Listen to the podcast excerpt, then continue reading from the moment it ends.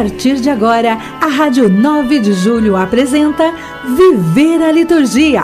Apresentação, Frei José Moacir Cadenassi. Olá, ouvinte da Rádio 9 de Julho. É sempre um prazer, uma satisfação estar com você nesse cair da tarde dominical, no Viver a Liturgia e nesta dimensão de sempre estarmos na sintonia, na frequência e na comunhão com o mistério do Senhor.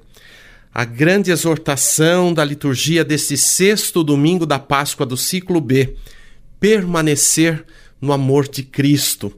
Esta permanência que não é uma dimensão estática, mas é uma dimensão de parceria da aliança com Ele. É dimensão de crescer, de expandir, de frutificar, como diz o próprio Evangelho de João na sequência da proclamação. Nós somos escolhidos por Ele para, para produzirmos frutos, e frutos que permaneçam, valores, virtudes e o dom supremo do amor.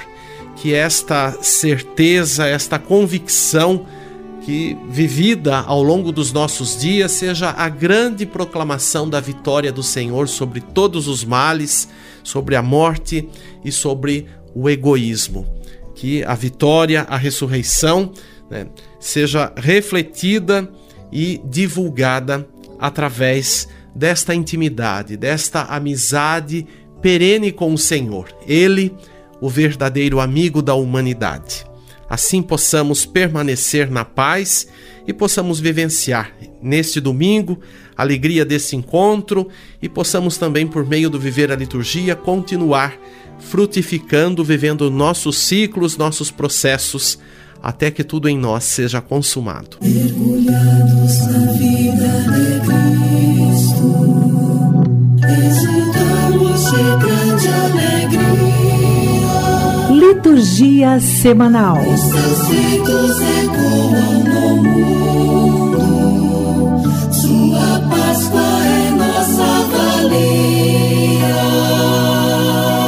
Hoje, dia 9 de maio, nós estamos celebrando o sexto domingo da Páscoa. Amanhã, dia 10, a liturgia própria da segunda-feira da sexta semana da Páscoa. Dia 11, também a liturgia própria da semana pascal terça-feira. Dia 12, quarta-feira, sexta semana da Páscoa. Ou a memória facultativa, a escolha dos mártires. Primeira memória, Santos Nereu e Aquiles. Ou a segunda opção, São Pancrácio. Dia 13, sexta-feira, com liturgia própria da quinta-feira da sexta semana da Páscoa ou a memória facultativa da Virgem do Rosário de Fátima, celebrada também aqui no Brasil e titular de muitas comunidades e paróquias. Peçamos nesse dia a proteção da Virgem e a atitude dela reproduzida na nossa vida de cristãos. Viver sempre à escuta da palavra de Deus, para por meio desta palavra também nós frutificarmos e darmos uma resposta favorável para o tempo presente. No dia 14, sexta-feira, a festa de São Matias Apóstolo. Dia 15, sábado da sexta semana do tempo pascal. E no entardecer, as primeiras vésperas do domingo, com a solenidade da Ascensão do Senhor. Você está ouvindo Viver a Liturgia com Frei José Moacir Cadenassi.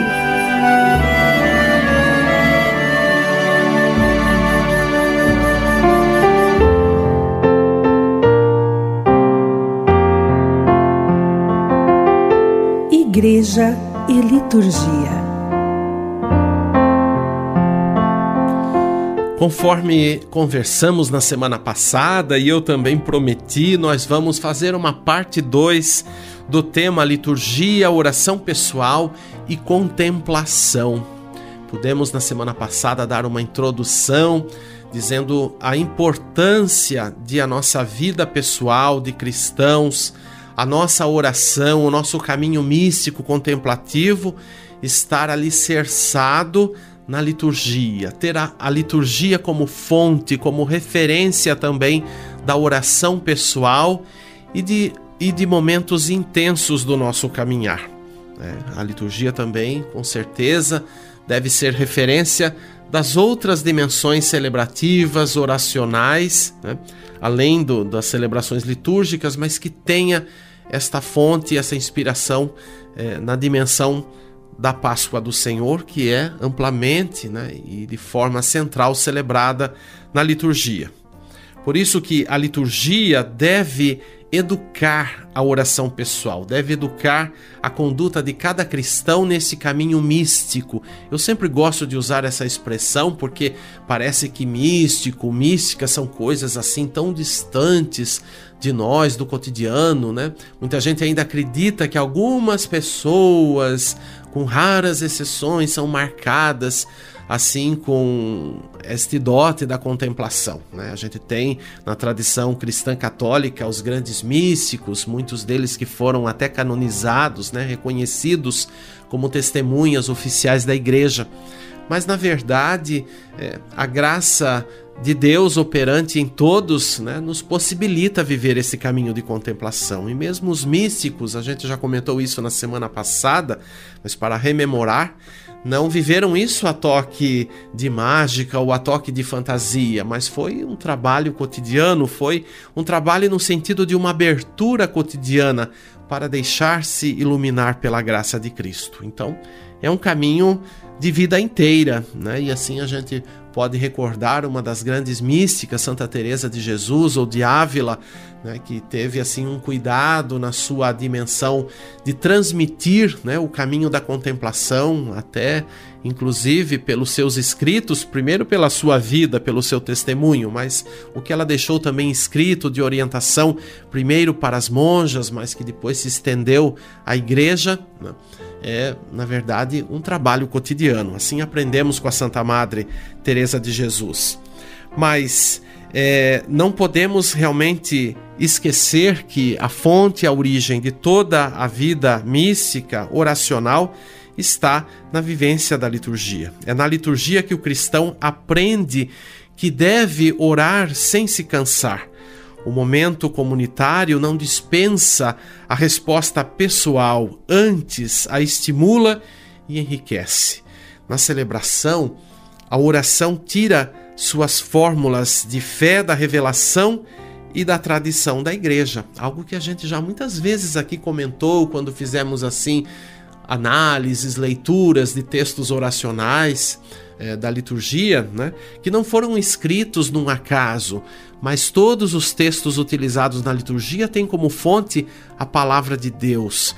E os que tiveram a incumbência na igreja de preparar estes formulários e tem uma história longa cada formulário, cada celebração e mesmo a, a construção do ano litúrgico, né, que, que foi, um, foi e continua sendo né, algo de expansão, porque nós também temos momentos marcantes na vida da igreja em que algumas adaptações são feitas ou reformas, como foi o caso da reforma do Concílio Vaticano II, esta que vigora até os nossos dias. Então, estas orações que foram tiradas, formuladas da fé, da revelação e da tradição da igreja, encontra seus modelos de conteúdo e de forma. Então, da liturgia, a oração pessoal tem que aprender, né? O teocentrismo, ou seja, esta vida em Deus, Deus como centro da nossa vida. Enquanto oração centrada gratuitamente em Deus, o Criador, na dimensão trinitária aberta à comunhão com Cristo e à docilidade a seu espírito, que é a viva memória do Senhor na história. O sentido eclesial, como abertura à comunhão com a igreja, as suas intenções nas pessoas e nos acontecimentos concretos da comunidade local, universal, da humanidade. O sentido teologal, enquanto oração pessoal, encontrará na liturgia a educação para se expressar naquelas atitudes mais puras e nobres da oração cristã, a escuta da palavra de Deus, o silêncio contemplativo, o silêncio que nos interpela até a viver a, a própria liturgia né, em âmbito de assembleia, que parece ainda tão desafiador né, e até dificultoso fazer silêncio. Imagine, já o é fazer pessoalmente, imagine na forma comunitária, né? As inquietudes que se desdobram nas assembleias, mas também a adoração, o louvor, a ação de graças, a oferenda, a invocação. Tudo isso que acontece na liturgia, nós transpomos para a experiência da oração pessoal.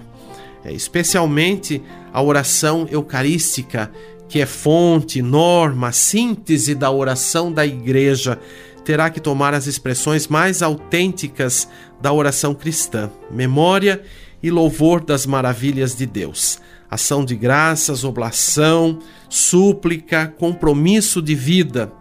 Ou seja, a oração cristã, que muitas vezes as pessoas acreditam ser uma oração estritamente de petição, né? As pessoas é, às vezes acham que rezar pessoalmente é ficar pedindo coisas para Deus. Né?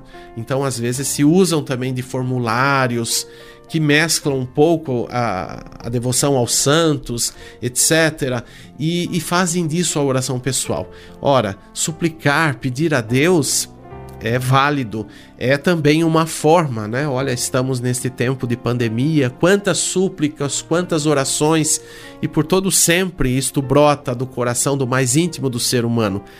Mas a oração litúrgica é, por excelência, um memorial, ou seja, um reconhecer a ação de Deus na vida, na história, né? no tempo presente, e a partir deste reconhecimento, é, a grande ação de graças. Então, na verdade, a oração nossa de cada dia pessoal deve se pautar nesta dimensão de abrir-se a Deus numa atitude de gratidão.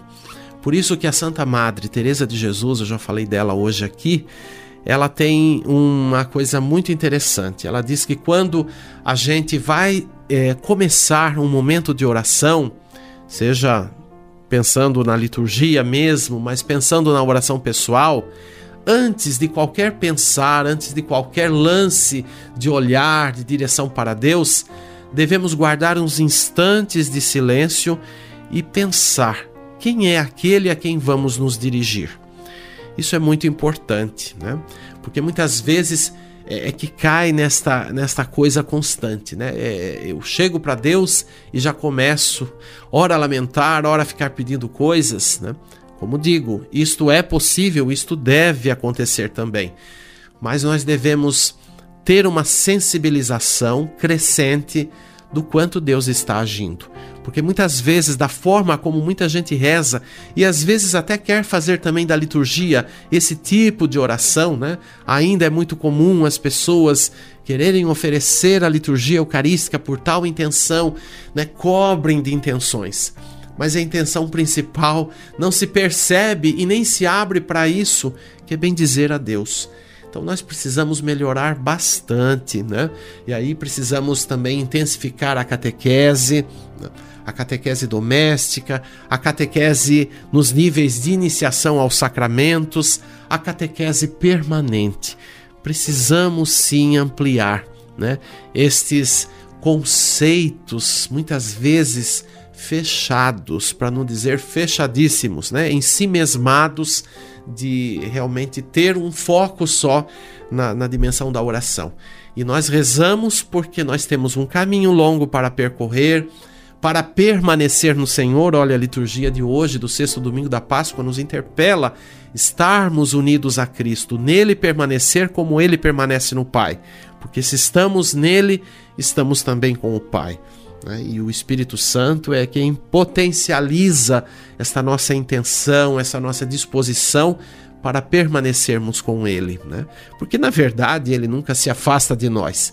A gente fala desta permanência não no sentido de que eu tenho que fazer força para que Deus não se afaste de mim. Não, não é isto.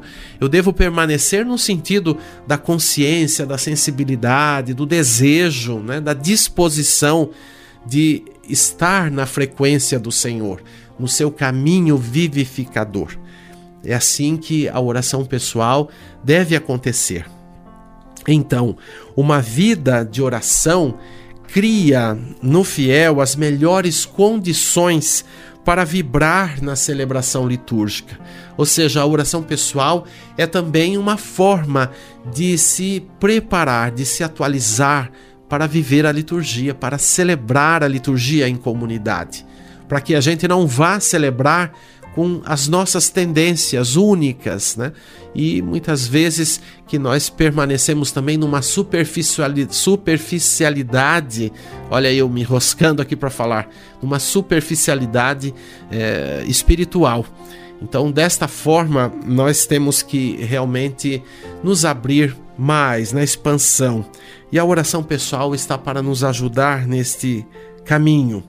De fato, quem está acostumado ao colóquio com Deus deveria ser mais sensível à participação litúrgica né? e não ser um orante meramente interesseiro. Eu sou meio aqui insistente nas palavras, mas é isto. Às vezes há um interesse único, né? unilateral, de uma forma só, com um foco só e não se abre. E a oração pessoal está também nesse caminho libertador que vivemos com o Senhor Jesus. Então, a riqueza da oração pessoal centrará a experiência orante com acentos de profunda participação na palavra, proclamada e meditada, nas fórmulas de oração da igreja, nas fórmulas espontâneas às quais se abre a liturgia pós-conciliar. Então, é importante rever sempre a Constituição Sacrosantum Concilium, né, que é para nós um guia eficaz, um rumo norte nesse caminho da celebração, nesse caminho da liturgia e também na oração pessoal. Né? Lá está a grande exortação de que a oração pessoal seja vivida a partir da experiência litúrgica e seja mais inspirada na forma litúrgica de viver, de celebrar. Então, a oração pessoal também está aberta nesta dimensão da liturgia, na dimensão do canto, nas atitudes corporais que fazem de toda pessoa uma expressão de oração em sua atenção para Deus. Então, quando estamos sozinhos rezando, qual que é a nossa forma de estar? Né? fisicamente falando, né? corporalmente falando? Será que sempre rezamos acabrunhados, sentados, né? amuados num canto? Ou também transbordamos com a expressão do nosso corpo, do nosso olhar? Né? Muitas vezes, quem sabe, até se prostrar numa oração pessoal, por que não? Eu já fiz essa experiência algumas vezes e é muito especial porque a dimensão do corpo né, é, nos dá é, esta fluidez a partir da interioridade para estarmos numa frequência. Né? Então, é algo que nós também fazemos na liturgia eucarística, nas outras celebrações litúrgicas. O corpo é amplamente manifestado, expressado, não com atitudes forçadas, mas com atitudes espontâneas, que são guiadas, sugeridas através dos momentos rituais, né, das dimensões do conjunto dos ritos numa celebração. Então, atitude, muitas vezes estamos em pé, sentados, a escuta, estamos aclamando, estamos falando, estamos cantando, estamos intensificando o nosso olhar, olha, ora fechamos os olhos e assim por diante, né? Vai imaginando aí todo o itinerário que se faz numa celebração e comece a perceber mais quais são as suas atitudes corporais. Então, igualmente, a oração pessoal depois da liturgia converte-se no modo de atualizar a graça recebida para inseri-la de modo cada vez mais consciente na existência diária. Um momento fugaz de oração em qualquer lugar e tempo permite redescobrir a comunhão com Cristo, inclusive reviver mais conscientemente a graça da liturgia, vivida talvez, às vezes, em condições psicológicas menos favoráveis ou mais assim vulneráveis ou fragilizados que possamos estar, né? ou mais vigorosos. E aí a oração também vai acompanhar os nossos estados de ânimo, de espírito, né? Nossos estados emocionais, tudo isto é, está conjugado, porque é a pessoa, na sua inteireza, que está ali como um orante. Comece a perceber, por exemplo, a oração dos salmos. Veja lá, é, nas nossas Bíblias, nas nossas traduções, nas nossas publicações, muitas vezes isso foi uma forma de acréscimo, né? Porque o texto original é, necessariamente não tem isso. Mas leia mais as notas de rodapés, leia as indicações, por exemplo, que tem nos salmos, né? Muitos salmos aparecem lá. Olha, se reza desta forma, né? Ora com instrumento musical, ora de forma suplicante. Existe sempre uma indicação. Isso é para dizer que o orante sempre traz a sua realidade, o seu momento né, presente e conjuga nesta dimensão de rezar. A própria Santa Madre Teresa vai dizer para as monjas, né, diante do cotidiano onde também precisam trabalhar para a subsistência, né, para uh, o manter, né, a comunidade monástica, e ela diz assim: é, é preciso encontrar a Deus até nas panelas da cozinha, né, nas panelas onde são preparados os alimentos. Ou seja, é para rezar em todas as etapas da vida, em todos os momentos, em todas as dimensões que estamos vivendo, trabalhando e atuando. Então, por isso que nós já superamos há muito tempo, embora não sei se todo mundo superou, mas eu digo em termos de mentalidade, é, essa coisa, essa divisão, essa dualidade entre trabalho e oração. Né? Quantas vezes ficou se debatendo na igreja, porque na igreja católica, como também nas igrejas do Oriente, nós temos a tradição monástica. Estou falando de Santa Teresa, é tradição monástica para a igreja do Ocidente. Né? Então sempre foram vistos os monges, as monjas, como pessoas que se afastaram do mundo, que não querem contato com ninguém, que estão lá no mosteiro, os refugiados, etc. Né? Então eles só rezam, né? Olha aqui, já coloca uma condição, só rezam. Não, isso não é verdade, né? Como também quem está no mundo não só faz exercício de, de trabalho físico, etc. A nossa vida, mesmo diante das nossas escolhas, das nossas formas de viver como cristãos, são alternadas por oração, por trabalho, e assim cada um vai vivendo isso conforme o ambiente que está inserido, conforme escolheu viver e assim por diante. Então não tem diferença entre um pai e uma mãe, né, que cuida dos filhos, que cria os filhos e diante de um religioso que possa estar todo reservado para o serviço do reino. O serviço é o mesmo, a intenção é a mesma, o valor são os mesmos, né?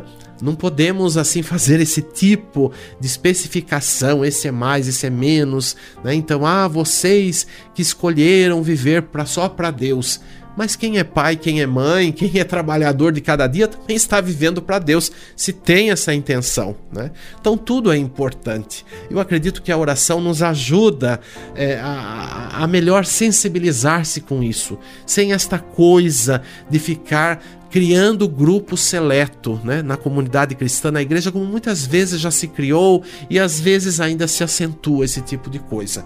Eu acredito que por falta de conhecimento, ora também por certos preconceitos e por certas ou por certos conceitos que foram assim ou mal elaborados ou mal interpretados. Acho que mais ainda mal interpretados, né? Então é importante que a gente assim viva realmente esta dimensão de uma oração que nos abre horizontes, que nos transpõe, que nos faz é, viver a intensidade do reino de Deus. Olha, este assunto não vai se esgotar. Eu prometo que em outras oportunidades nós vamos retomar, porque é um assunto muito bom. Eu gosto muito de falar sobre isso. Eu trabalho bastante com orientação pessoal de, da, das pessoas que nos procuram, às vezes para as confissões, mas para, também para a orientação espiritual. Eu gosto muito desse trabalho, valorizo muito, porque realmente nós precisamos, nesse diálogo, ajudar né, a expandir mais este caminho da espiritualidade cristã. Tá? Mas é compromisso meu, é compromisso seu também. Vamos lá. Canto litúrgico. E nós vamos ouvir um canto que no seu refrão vai retomar este trecho do Evangelho de João, do capítulo 15, que hoje aqui foi proclamado, que foi recordado, né, mas proclamado nas nossas comunidades, na oração pessoal que pudemos também fazer. É, então, o canto intitulado És a Porta, ó Senhor, vai trazer no refrão esse capítulo 15, ou a síntese dele, do permanecer em Cristo, e os versos vão recordar as atitudes de Jesus que são inspiradoras para que nós nele permaneçamos. Vamos ouvir esse texto é de minha autoria, Frei José Moacir Cadenassi, foi musicado pelo Frei José Luiz Prim está no CD Sagrado Coração de Jesus e Imaculada Conceição de Nossa Senhora. É, esse canto é propício para a comunhão, o momento da comunhão desse dia, desse sexto domingo da Páscoa.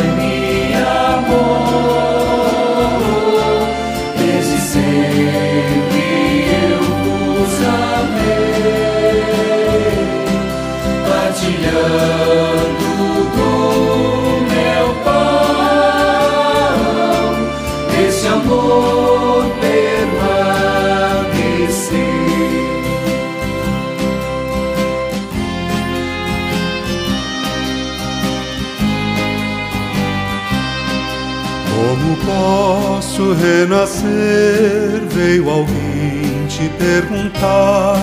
Pela água a correr, pelo Espírito a soprar, e deixaste entrever.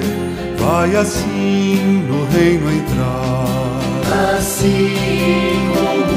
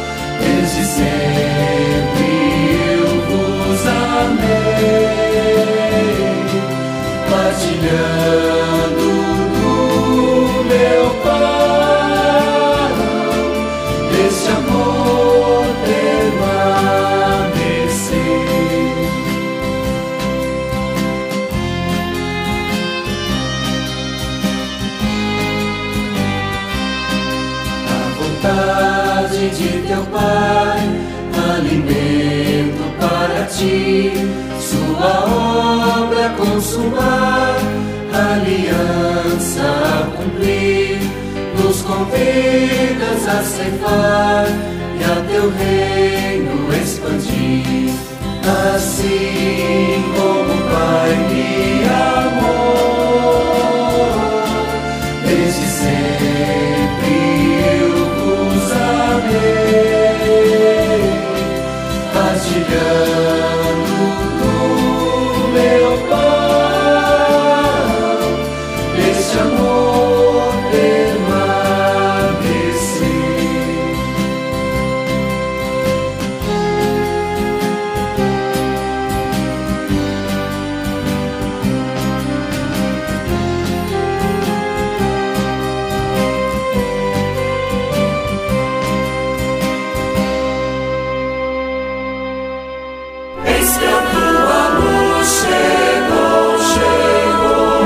está ouvindo Viver a Liturgia com Frei José Moacir Cadenassi. E juntos rezemos com toda a igreja. Deus Todo-Poderoso, dai-nos celebrar com fervor estes dias de júbilo em honra do Cristo ressuscitado, para que nossa vida corresponda sempre aos mistérios que recordamos. Por nosso Senhor Jesus Cristo, vosso Filho, na unidade do Espírito Santo. Eu agradeço a sua presença, a sua parceria aqui pela Rádio 9 de Julho e continuamos na programação. Acompanhe sempre a rádio na diversidade, nos conteúdos, é, tudo como promoção da evangelização. Eu espero você para o próximo domingo. Muita paz. Até lá.